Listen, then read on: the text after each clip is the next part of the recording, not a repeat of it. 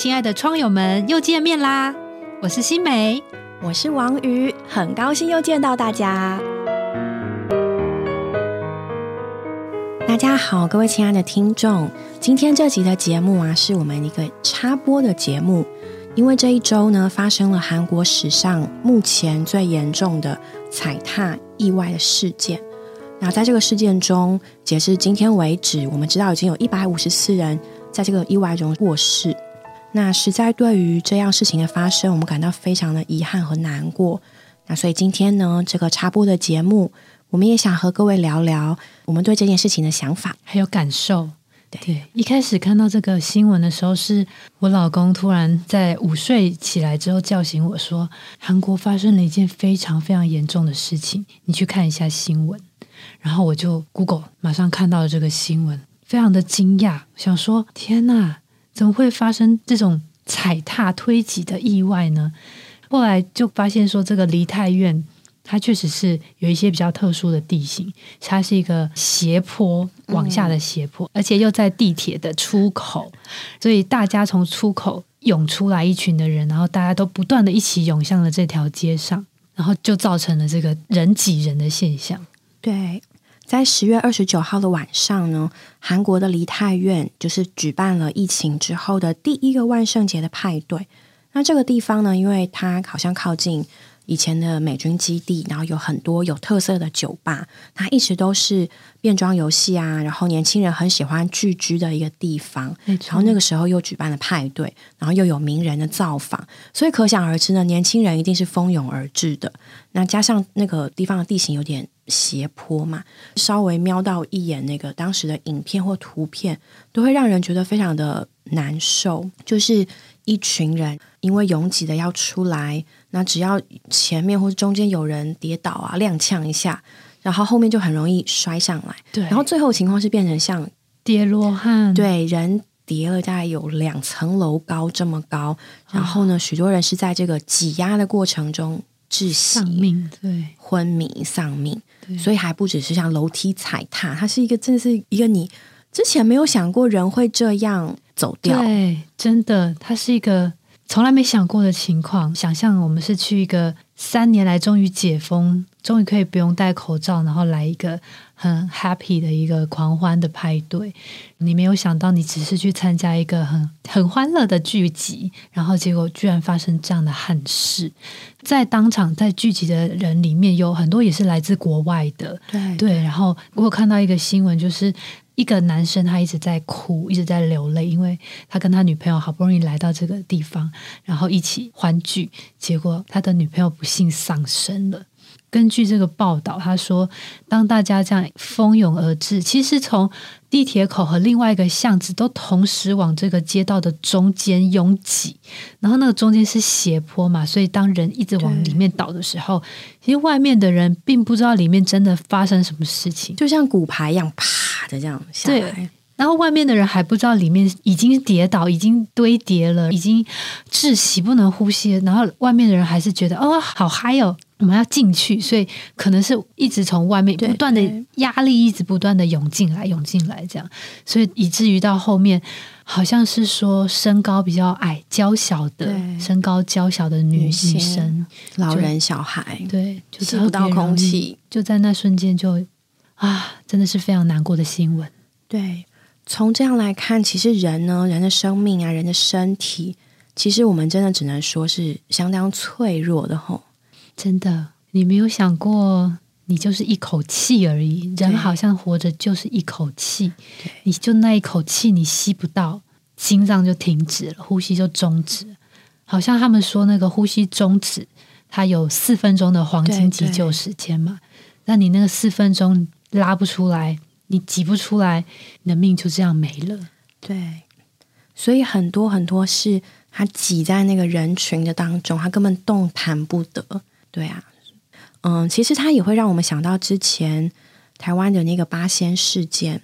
那这一群青年人，他们只是想要去玩水，只是有一个派对，但是就没有人会料到在这方面有点专业，都没有料到说哦，当天的线路会热到温度高到那个程度，然后会引发那个粉尘的爆炸，然后会引发这样的结果。所以这个世界上真的有太多太多不可预期性了。有的时候我们知道，比如说坐车有风险，搭飞机有风险，那所以你知道，有的人他是不肯搭飞机的，因为他知道搭飞机有风险。当我们可以预期一个风险的时候，就可以去控管它，让自己处在一个比较安全的情况。可是最麻烦的是这个不可预期性，不知道会发生什么事情，没有想过，或者说超过我们一般人的专业的理解的范围。然后，但是事情就这样发生了，这些一个一个没有办法预期的事情发生，它实在就是真的对人对社会是非常大的打击。嗯。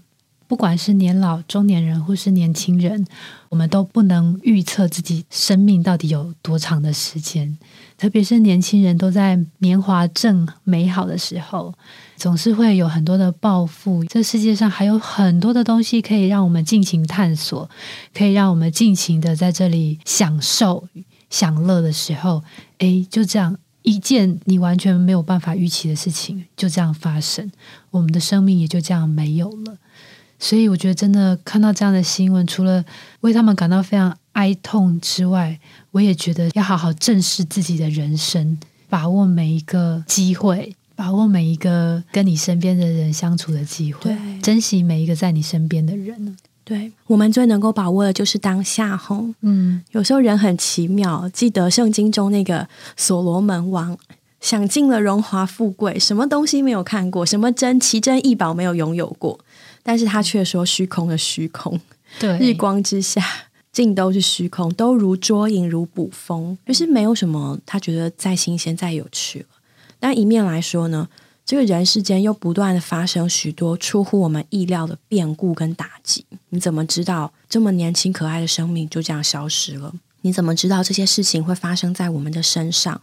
所以呢，到人类到了第三代，就是亚当的儿子赛特。赛特的儿子叫以挪士，圣经的创世纪就说呢，赛特也生了一个儿子，起名叫以挪士。从那时候，人开始呼求耶和华的名。嗯，以挪士这个名字的意思就是脆弱必死的人。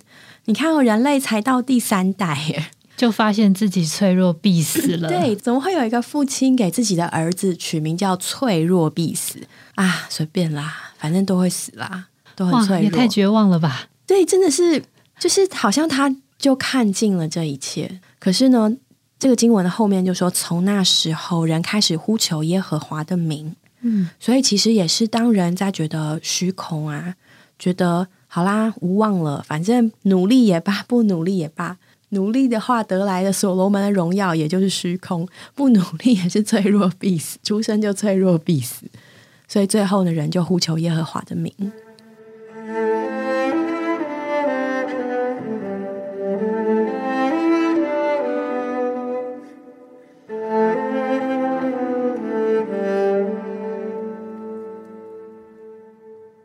说到脆弱必死这件事，我最近发现，真的一个母亲她怀孕然后生了一个孩子，并不代表她就能够往健康长大。还有最近身边有个姊妹，她就是很希望有孩子嘛，所以也是在这个求子的过程中经历了很多很多很痛苦的过程。她的身体有点特别，就是。比如说，她的受精的的时间好像跟一般的女生的这个黄体素的时间周期不太一样哦，所以她的那个要植入的时间就不一样。然后我就发现，哇，人真的好好精细哦。对，然后也要怎么说呢？就是你如果不是在正确的时候，这个生命就没有办法孕育出来耶。对对，那那更何况这个生命，哎。孕育出来了之后，他还不一定能够安全的在妈妈肚子里面着床，对。然后当他如果诶已经稳定了之后，他可能还要度过十个月的怀胎，对，怀胎期的每一天，然后每一个动作，对。然后细胞这边有个问题，那边分裂错，全部就是等等一翻两瞪眼，真的 哇。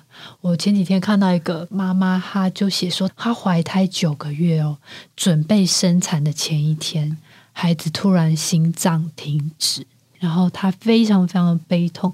然后当时我就在想说，哇，这如果发生在我身上的话，我该有多么的伤痛！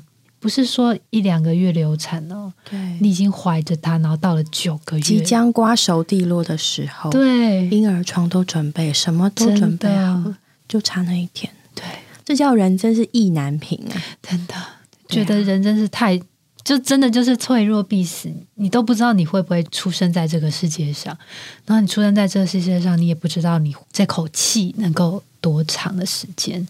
所以每一天，我们都不能保证自己能够怎么样，有很多的不确定性。这就是为什么那时候他们要呼求主名。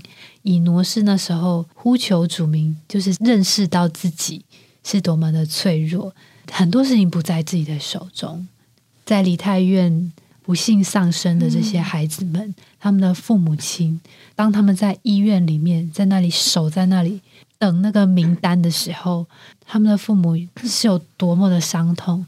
他们也是经过这么长的时间孕育了这个孩子，把他们带大，然后他们正在青春年华的岁月当中，他期盼他们有美好的前程，结果等待他们却是这样悲伤的结果。真的，真的好难用言语来形容这种感觉。嗯，对啊，许多时候我们内心的那个。难受，那个复杂的感觉，实在真的不是用言语能够诉说的出来。我相信各位听众多多少少也也知道这个新闻，也听说，或者是你自己本身，或者是你身边的人遭遇过一些为难的环境，或是正在其中，觉得很难过去。那其实我觉得并没有说，哦，好像要讲几句话让你开心起来。但我想要说的是，嗯，我们自己曾经经历过的时候啊，也像这个以挪士一样，那时就开始呼求神的名。或许你也可以试试看，因为新约呢，他也说到，神那超越人所能理解的平安，必在基督耶稣里保卫你们的心怀意念。那许多时候，我们其实真的不是不知道要做什么，该做什么。只是没有那个力量去做，想要好起来，嗯，但是就没有那个力气。那我们里面呢，基督徒有的这个神的生命啊，圣经上形容它是神圣、永远、非受造、不朽坏的，它是永远的，它是可预期的，因为它一直都在。所以呢，当我觉得我需要那个力量的时候啊，我会和这位神祷告。那最简单的祷告呢，就是呼求他的名字，呼求主耶稣，然后把我要的告诉他。或许大家也可以在这段为难期间，试着和这位神有点接触。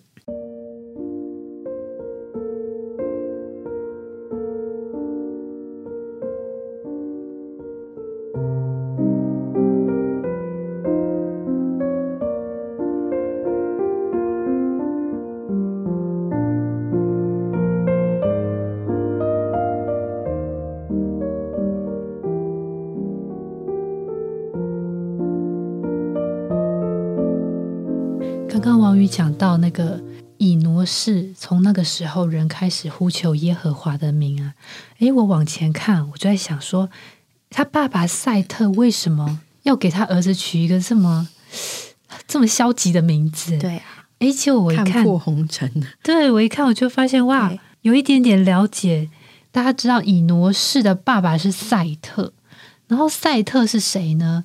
赛特就是亚当的孩子嘛。嗯，所以亚当他生了前面有两个哥哥，也是该隐嘛，该隐跟亚伯，然后他们两个人是大家知道吗？这是一个凶杀的故事，人类史上第一次的兄弟戏强。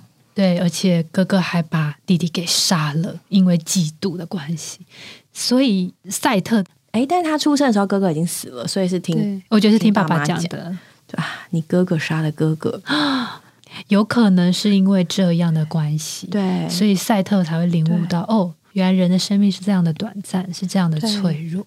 所以他自己生了以挪士之后，他就开始在那时候，人就开始呼求耶和华的名。对，诶，我们可以稍微讲一下要怎么呼求主名吗？嗯，这位主的名字呢，就是耶稣。那我们称他为主啊，所以你常常会听基督徒说主耶稣。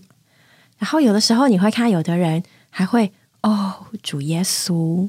那你就把它想象成，就是我们肉身的身体啊，你需要呼气，也需要吸气嘛，然后才会得到你身外的空气进入你的身内。然后呢，我们的属灵的生命啊，其实也是需要这样属灵的呼吸，让你身外的神，这次人生命的灵，能够进到你的身内。所以呢，基督徒的祷告啊，就是这个属灵的呼吸。我们讲哦的时候，有的时候你就可以把你的那个怨气，嗯，把你的那种不满的委屈，那种啊，把它呼出去。对。然后呢，当你讲主耶稣的时候，就是把它吸进来。你知道“灵”这个字啊，希腊文就是气或风的意思。所以呢，圣经上说神是赐生命的灵，意思就是呢，它就是像风或气一样，无所不在，又很便利。你只要借着正确的器官来呼吸它，它就可以进到你的体内，进到你的心里。对。那如果有些人问说，嗯，那我就用头脑默默的想就好了，为什么我一定要喊出来呢？哦，这是一个好问题。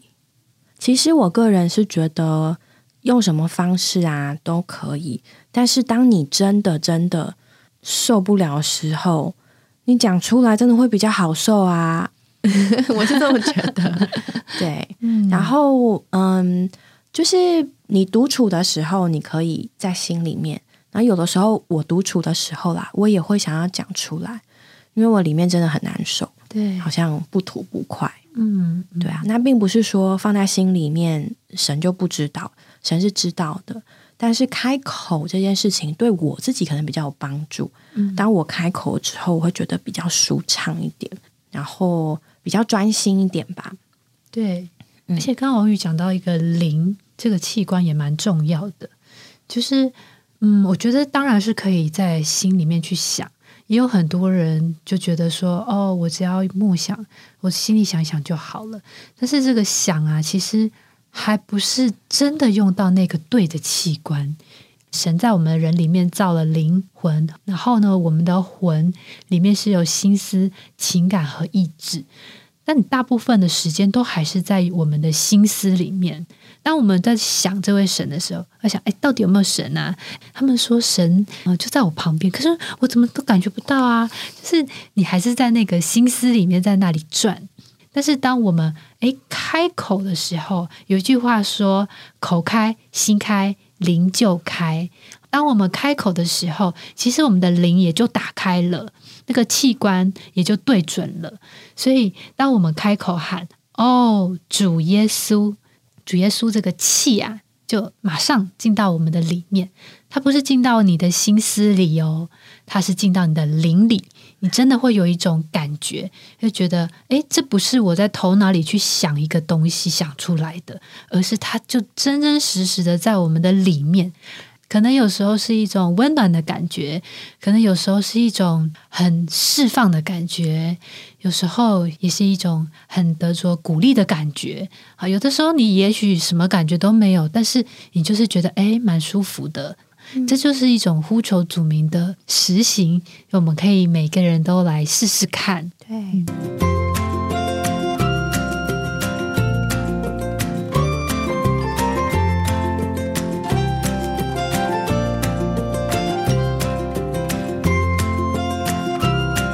还记得以前我们访问过许多的嘉宾，比如说呢，有的人是在被主管臭骂的当下，他在心里面呼求主和主祷告，然后就有了平安。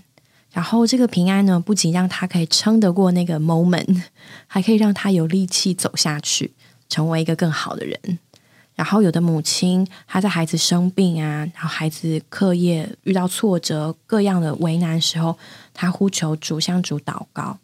那所以呢，其实我们仔细想想，都会发现，就是这真的是一个很实际的方式。对，当我们一开口，我们的心啊，不知不觉也就打开了。嗯，那既然我们要接触他，我们真的要认识一个人，就要真的真的去认识嘛，不是用想象的。对，所以叫叫他的名字，就是哎，hello，嘿，嘴苏，嗨，我想跟你讲个话哦。对呀，对呀，我觉得应该不为过吧。对对，嗯，对，应该不为过。哎，可以这样形容吗？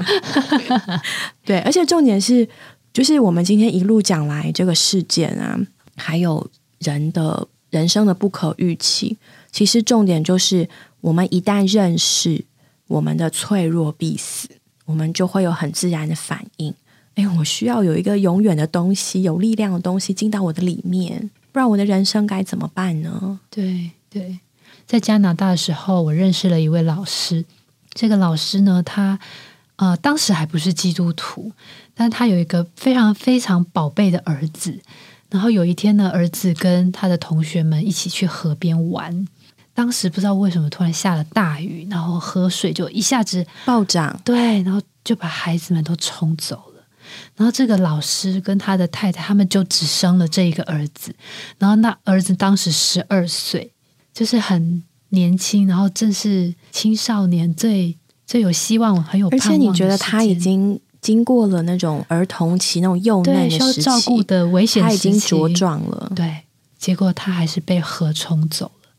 那你可以想象，其实这对这一对夫妇来讲，他们该有多么的痛心。这个老师也说，他花了很长的时间，可能他一辈子都还没有办法。完全的从这样失去孩子的情况里面得到恢复，但是呢，就是因着他的这样的伤痛，他开始慢慢的去接触信仰，他接触到了这位神。然后，他也学习怎么样来亲近神，呼求主的名。后来，他就说，他就是常常在很痛苦的时候，在很想念孩子的时候，他就在那里呼求主名，流着泪，他就呼求主名：主啊，我失去了我的孩子，主啊，你知道那个痛苦，主啊，你来安慰我。就他就常常在那个过程当中，其实我认识他的时候，他失去孩子已经很多年了。他在讲的时候，他仍然还是带着那样的伤痛。可是我也可以感觉到，他从神身上的确得到了安慰、抚摸。对他说：“如果没有神，他可能搞不好他已经忧郁症，他甚至都觉得他活不了了，因为他最宝贝儿子过世了，他他活着还有什么意义？可是为爸爸。”他就因着接触到神，所以他觉得他他能够继续往前走。他带着他儿子好像没有走完的这个人生，他带着他，带着对他的思念，带着对他的爱，然后继续的往前走。其实当我听到这个真实故事的时候，我是非常的感动的，觉得人很脆弱。当我们碰到很多事情是我们无法接受，我们丧失。我们最亲爱的人，或是我们遭遇环境中很多的困难、为难的时候，我们是根本自己都走不下去的。就像我看到梨泰院这些爸爸妈妈在等待孩子那个哭、那个绝望的状况，我真的觉得啊，好难。就如果是我的话，我也会觉得我好难活下去。我的意思当然不是说哦，你呼求呼求主名你就活下去了，并不是这个意思。但是。借着这个更有力量的一个生命，借着一个真的能够安慰你的生命，你就在那个过程中慢慢的、慢慢的、常年的，好像你就有一股力量在那里，好像用一个大手托着你，你就这样子，哎，被神保抱，被神怀揣着，就这样慢慢的再继续往前走。你永远不会忘记你所爱的那一个亲人，你的孩子或你的配偶。或你所思上的任何一个你所保爱的人，但是呢，主耶稣会陪你走下去，在对他们的爱和对他们的思念当中，主耶稣会陪我们一起走下去。嗯，爱不会消失，你曾经遭遇过的那些苦难、为难，他们也确实是在的，但差别就是现在有一位主耶稣，他可以成为一个最温暖的陪伴，和你一起走下去。带着盼望走下去，对呀，他还会给你盼望，知道呢你在勇士还会见到你所爱的人，然后你们会在一起，直到永远，对呀，就像这位神与我们同在一样。所以真是深愿各位听众、各位朋友们能够享受这位神的同在，不要忘记他对你是亲近的，只要你愿意呼求他的名字，一呼求他就来，是。愿主祝福大家，愿主祝福各位，拜拜，下回见了，拜拜。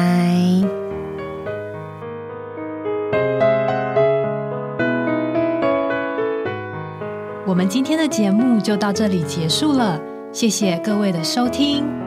如果你有想和我们说的话，欢迎留言或来信给我们，也别忘了在 Podcast 平台上订阅我们。我们下周再见喽，拜拜。